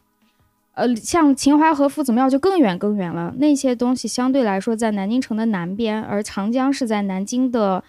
北边和西边，它不是拐这个弯儿吗？嗯所以我问我的南京本地的朋友，他们都会觉得到长江是一个很远的事情。尽管你现在坐地铁可能也就四十分钟，但所有人都就会觉得跟天津去天津港一样，对对对，你说六十公里的时候，我也感觉是这样，就对它不在于，就是就是本地人没事儿不会去的那种。对他会觉得那跟我的生活有什么关系啊？我我所有的吃喝玩乐、上学，全都不可能往那边走，他甚至会有一种陌生感。是，甚至有一点点觉得啊，那太荒凉了吧，有点害怕的那种，就是本地人的心理空间的感觉。嗯，会对长江是非常非常遥远，就跟虎头老师说的武汉情况完全不一样。嗯他他尽管知道长江在我们城市，但他不会在心理上把它化为我城市的一部分，嗯也就没有那么大的需求说要过江。是这几年开始开发江北了之后，才开始更多的做隧道呀、盖桥啊，房地产商业慢慢做起来，就是长江江北的这一边，这都是很很晚很晚的事情了。然后我查了一下，其实长江南京段的这个长江也不能说它就默默无闻，它有很大的影响力，但是它的影响力主要针对的是全国，而不是南京这一个城市。嗯比如说，它是新中国最早的一个化工基地，就是我们现在也还知道的扬子石化呀、什么大厂啊，都是在这一片。就是沿着长江的扬子江的这一段。还有我查到，它那个地铁有一站叫卸甲店。我查这个地名什么意思？原来就是项羽在这里霸王卸甲。哦 卸甲这个留下来叫那片区域吗？对，哦就这个地名留到了现在，就这这一带，对于南京本地人来说，他就会觉得这边全都是工厂，这是一个很重要的区。然后还有一个地点呢，叫下关，上下的下，关是关口的关，这个地方就是民国的首都电厂是在这儿，然后还有很多的工业的厂，现在已经改造成了观光的地方。但是没有像我们去杨浦或者西岸改造的那么彻底、那么多、那么好。它只是简单的改造一下，因为这些厂现在都不太用了，它就把它改造成了一个比较简单的观光地。你来了以后可以看到这些遗迹，然后看看长江，就是这样了。我还没有看到说附近有很多的房地产或者有什么进一步的推进，好像不很明显。然后这个首都电厂的附近还有一个地方叫大马路，这么我这么刚开始很迷惑，为什么有个地方叫大马路？而且那个马路也不是很大。就 generic 的一个名字？后来才知道，它其实是民国时期的商业中心，相当于现在上海外滩的那个意思。哦你要搜小红书，会有人把这里称为南京的外滩，但是呢，它其实没有那么大，没有那么繁华。我们找了半天以后，发现只有两三栋楼留在那儿，就一看就是民国的那种楼，好像是当年的商业金融的那种大厦，但是没人在用了。嗯，虎不是说他们那儿有那种租借的楼，现在还有一些总部啊什么在用，但是南京的这些没人用了，就因为现在下关这个地方早都不是商业中心，没有人再会到这个地方来做生意，所以没有这个总部会把它建到嗯这个地方来，只是放在那儿，你路过可以参观一下。还有那个地方呢，就是有一个码头，那码头叫中山码头，现在还在用，还可以坐渡轮渡到长江的那边去。渡到长江的那边去呢，是浦口火车站。哦，看到你们的迷茫，因为你们都不怎么看谍战剧。我妈听到“浦口火车站”五个字的时候，眼睛就亮了。我也听着在那很耳熟、啊。个谍战剧里，经常会这样。就民国时期特别特别重要的一个火车站，很多人就是坐船坐到这儿，然后去这个火车站，再坐火车去其他地方。嗯，比如去上海啊什么之类，哦然后就会有什么卧底从浦口火车站出发 这种点。这个火车站还有一个非常著名的故事，就是朱自清他爸给他买橘子的地方。哦耳熟。嗯，但这个火车站现在已经不用了。很很明显，嗯大家不会再去这里坐火车了，它就是一个景点，据说还要开发那。有卖橘子的吗？没有，它封起来了，就前一阵儿封的。哦我觉得是不是要改造啊？要改造，肯定改。嗯武汉最它现早的在整个下关这一片，大智路火车站里面现在是那个酒吧和餐厅。对，下关那边也有一点儿，它它有什么所谓的火车文化广场，会有一点餐厅啊、咖啡店啊，但不太多。我想起来，刚刚我说武汉不是江滩旁边很多那种租界的房子嘛，然后我之前嗯，就是大学毕业之后要把我的那个户口迁回武汉，然后就要去武汉的人才市场，然后我走到那儿发现是以前的美国大使馆，然后就觉得很搞笑，不是感觉把自己迁到了美国。对，就是它是它是一个以前的美国大使馆的一个那种洋房，然后你进去之后是那个武汉人才市场，然 后我说我要迁回武汉，觉得很搞笑。OK，对，就刚刚说到那个浦口火车站，除了是买橘子，还有就是解放南京的时候，嗯，有一个很重要的点就是从下关这个地方过来的，因为它自古嗯就是一个比较重要的渡口。那个口号什么“打过长江去，解放全中国”，我当时去那个纪念馆哦看的时候，他就特意标出来，而那个纪念馆大概就在下关的这个位置。还有一个地方呢，就是下关下关再往南走一点，有一个地方叫龙江，我不太清楚它历史上的名字。就是现在如果你去南京的话，坐地铁可以坐到龙江站，龙就是 dragon 那个龙，非常重要，因为郑和下西洋从这儿走的。哦，它现在还有一个郑和的宝船厂遗址公园，宝船就是他做的那个大船。现在那个公园里头呢，就还有一个仿制的大船，特别特别嗯特别大。当然它不能开，它只是停在那儿，就是让你看一下当时郑和下西洋开的船大概就是长这样，然后会有一些历史介绍这样。所以我就是感觉南京的长江不是不重要，而是它好像重要的事情嗯。都不是针对于这一个城市，嗯。嗯，是出于嗯。南京在历史上有过一些政治中心的位置的时期，长江在这些时期，嗯，它有一些很重要的点。然后真正对于南京人比较熟悉，其实秦淮河，对，这个是南京市民会觉得他生活里的河已经熟到我不知道咋介绍了。我觉得全国人民都知道嗯秦淮河。但是我觉得知道 秦淮河，只知道一些典故或者是什么，就是并不嗯，对于秦淮河，就是或者说我我的脑海中对于秦淮河是一个什么样子，是一个古代的画面，而不是一个当今的画面。啊嗯嗯，你现在去那里的不是特别话，就是它现在秦淮夫子庙那个整个是个旅游片区嘛，它可能就是为了迎合大家的这种对秦淮河的刻板印象。哦，你现在去看的话，秦淮河还是那个感觉，你还是坐着一艘船在那个秦淮河上泛舟，周围的景色会尽量布置的让你感觉还是那个味儿。当然，它附近你要是认识的话，也是有一些 local 的好吃的好玩的。那个河本身还是很漂亮的。有人在秦淮河里游河我？搜了一下，对不起，哎呀，这个还真没见到，哎，可能船太多了，游客船太多了，啊没法游了已经。啊，嗯，它就纯是景观的河，那河也不大，很很窄很窄。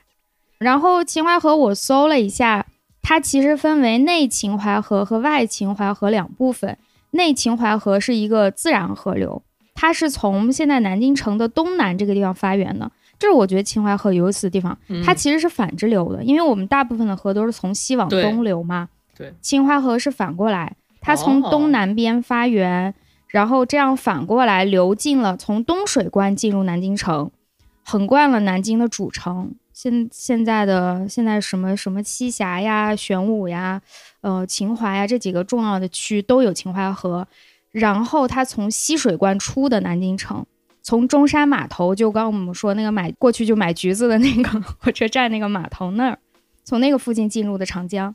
它算是长江的支流，嗯但是它是这么反着流过去的。这是内秦淮河，然后外秦淮河是人工河，嗯他是南唐，我专门搜了一下，这个人叫南唐开国皇帝李昪。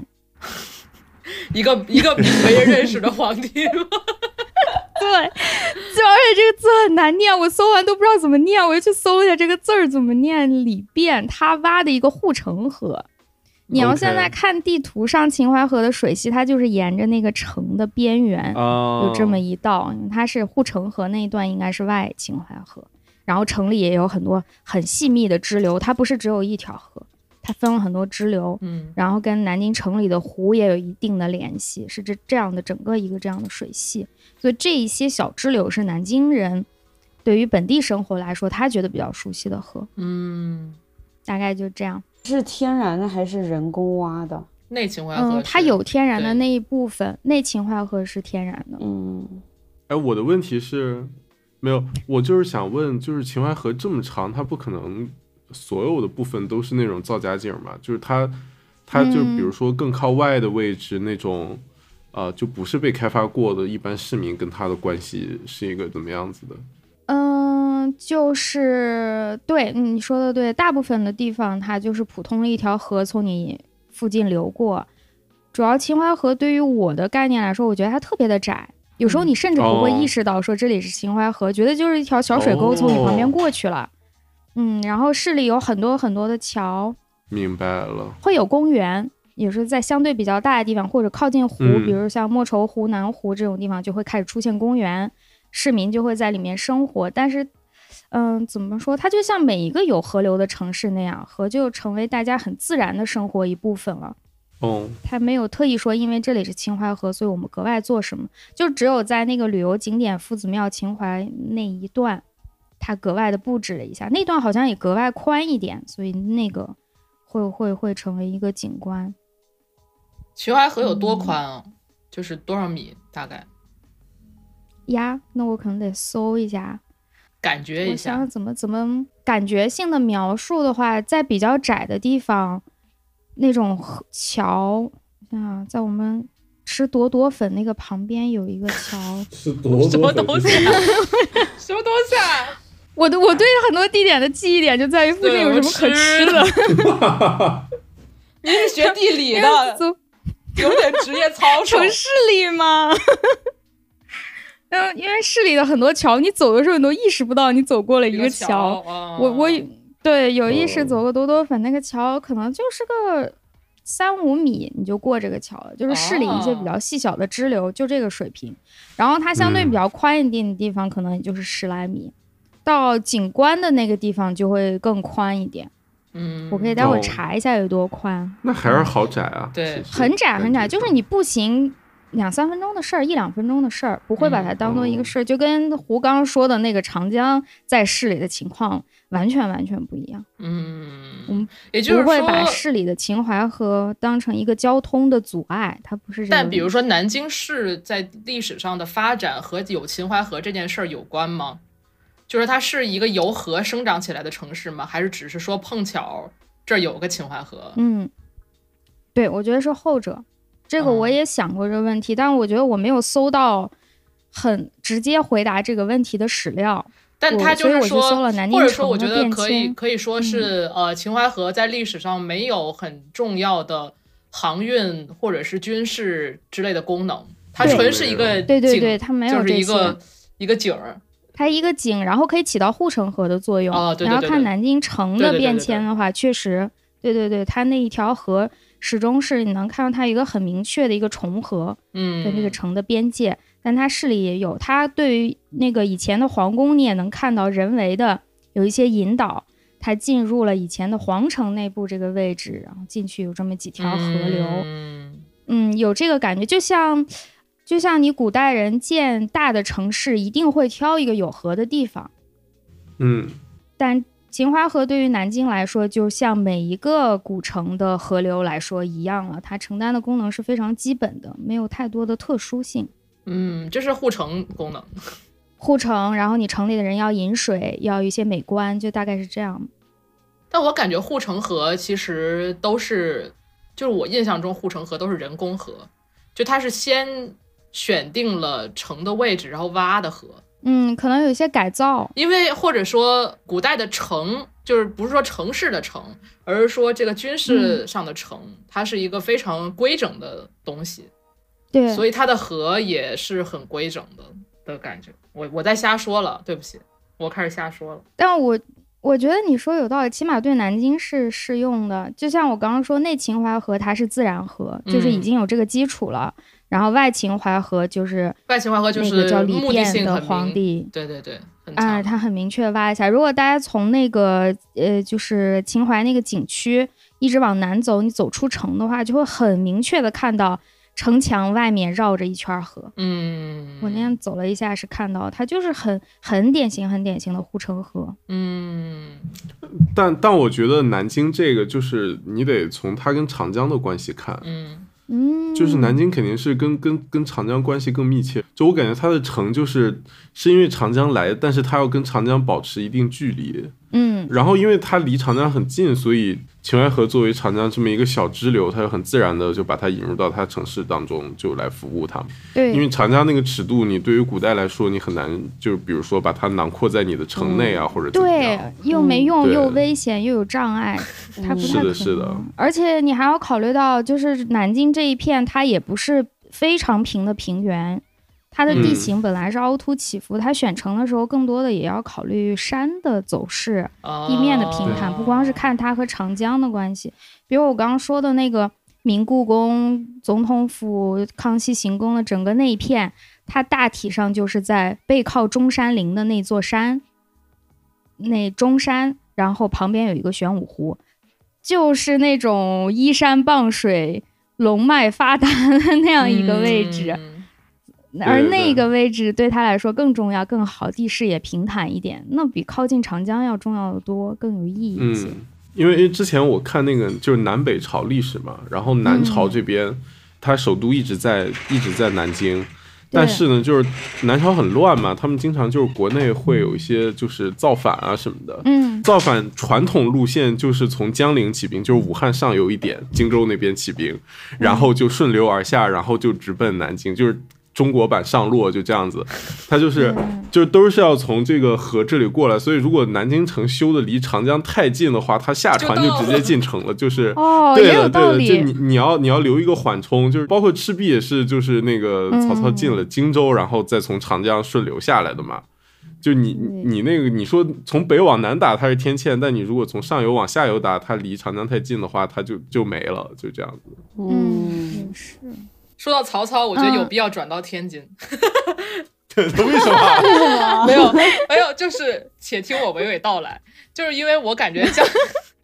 讲天津，嗯，我先去查了一下关于海河水系的相关的信息，然后发现就是海河水系，首先海河水系是一个非常人工的水系，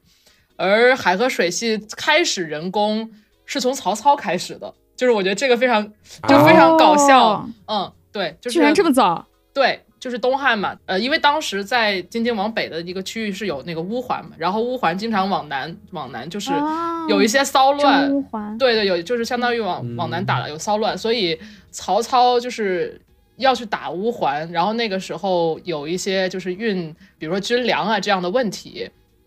当时就有人建议曹操说，就是要他开渠，然后他在河南和天津平原分别开了一些渠，其中在天津平原的三条渠。就相当于相当于整顿了一下，就是当时在华北平原上的一些河流，使得就是开始形成了一个海河水系，就是从曹操开始，我觉得这很很有意思的一件事因为为啥我嗯，你说你说啊、你说吧，你有啥问题？有啥为啥？不，我们怎么聊到曹操的来着？从从说了南京，嗯说到说了南京是不是提到东吴、南北朝，对对然后又说到了火烧赤壁。因为我想说，我想说，就是武汉呀、南京这些地方都是都是孙权的领域，怎么突然就讲到曹操了？我 就在想，知己知彼，笑死！没有，就是关于曹操就结束了。OK OK，啊，对我没想到，居然海河水系是从东吴那么早的时候为我觉得开始，。我觉得南京跟武汉也是就挺多历史遗迹，就是它包括他们的地名都是跟孙权他们的那个历史故事有关的。嗯对对对，，Anyway，嗯 我以为你要开始举出五十个例子。有有很多例子，就那个武汉有很多跟岳飞相关的遗迹，什么岳家嘴啊什么的。然后那个哦汉阳那边就有古琴台，然后琴断口，就是伯牙把他的琴摔断的那个口子叫琴断口。哦然后古琴台就是他们两人相遇的地方嘛，就在长江旁边。然后还有那个。呃，武汉阳有个地方叫钟家村，就是说钟子期以前隐居在那里，所以叫钟家村等等。然后武汉还有什么龙王庙，啊，好多，反正就武汉很多跟三国还有那个就是跟跟长江有关地名吧，还有什么龟山、蛇山这种，对，都是跟就是以长江为圆心展开的。嗯好，那南京我没有什么要补充的了。那我们就自然的从曹操到了海河吧。那讲讲曹操，我在想，我们是不是截第一期，然后放个歌开第二期东啊？汉末因为年分三国。因 因为现在录两个小时，怎么剪也有一个半小时了，一期确绝对差不多了。嗯，那我们这一期先先聊到这里，请大家推荐一首歌，我们先结束第一期节目。说到歌，我就想起来，其实和经常作为一个乡愁或者家国的这样一个就是啊意象，对对对然后尤其在就音乐里也很常见。小的时候我还就是蛮喜欢嗯捷克文学，然后感觉他们会 凯鲁亚克吗？不是不是捷克克文学捷克，哦，捷克，真的捷克哦，好的斯。洛伐克，然后就当时捷克凯鲁亚克，我是 当时就知道，就是他们对伏尔塔瓦河就是也很有情节，然后就是著名的那个爱国乐章也是伏尔塔瓦河，然后包括国内就更多了，什么长江、嗯黄河、黄河大合唱对对对，嗯，哎，你把我的叨叨，所以有什么 这方面的歌曲？黄河大合唱。那我们这一期的结尾就给大家推荐黄河大合唱吧。我拒绝。没有可以推荐周杰伦的《和平公园》，好，河边感觉很难公园有这首歌吗？很难突破这些了。我今天其实还试图去寻找了一下，嗯，当当就他吧说两句。就是考推荐的吧。河滨公园好的，是是这歌就叫河滨公园吗？我真没听过。就叫河滨。我也没听过，OK，那就、啊这是第一期的，但是这这太难听了，这有这是有违我们的音乐品味，就是你 对不起，这得剪掉。再说一首对不，起快再说一首。大河向东流，好汉歌。哦，可以，这可以，这可以好汉歌。好汉歌。行 行，那好的，河我们就在滨公园是 S H E，哦，S H E 的不 我不剪，我给你留着。啊 好，我们还是听好汉歌吧。好汉歌。好汉好汉歌歌来结束第一期节目。嗯，拜拜。拜拜。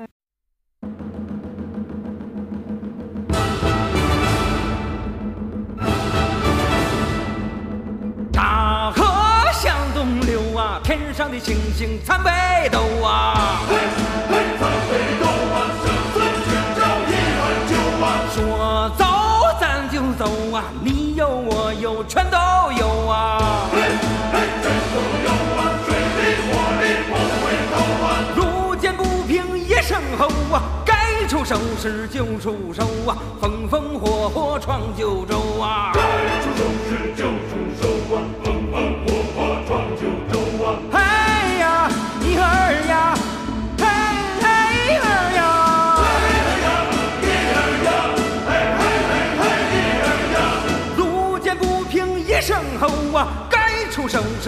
出手啊，风风火火闯九州啊。嘿嘿嘿呦嘿，嘿嘿嘿呦嘿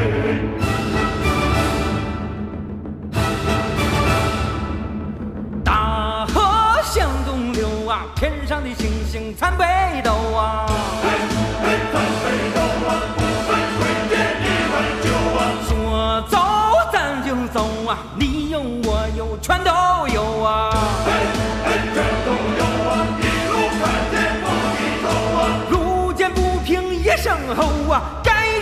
出手时就出手啊，风风火火闯九州啊。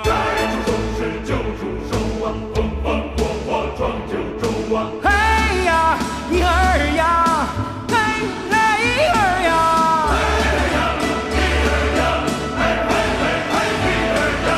路见不平一声吼啊，该出手时就出手啊，风风火火闯九州啊。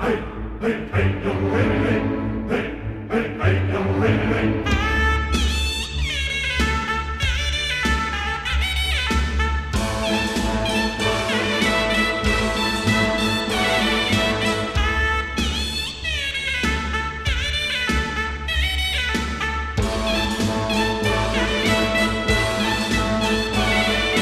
路见不平一声吼啊，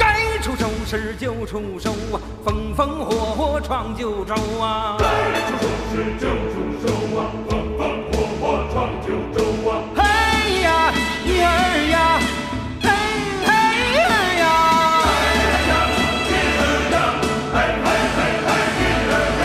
路见不平一声吼啊，该出手时就出手啊，风风火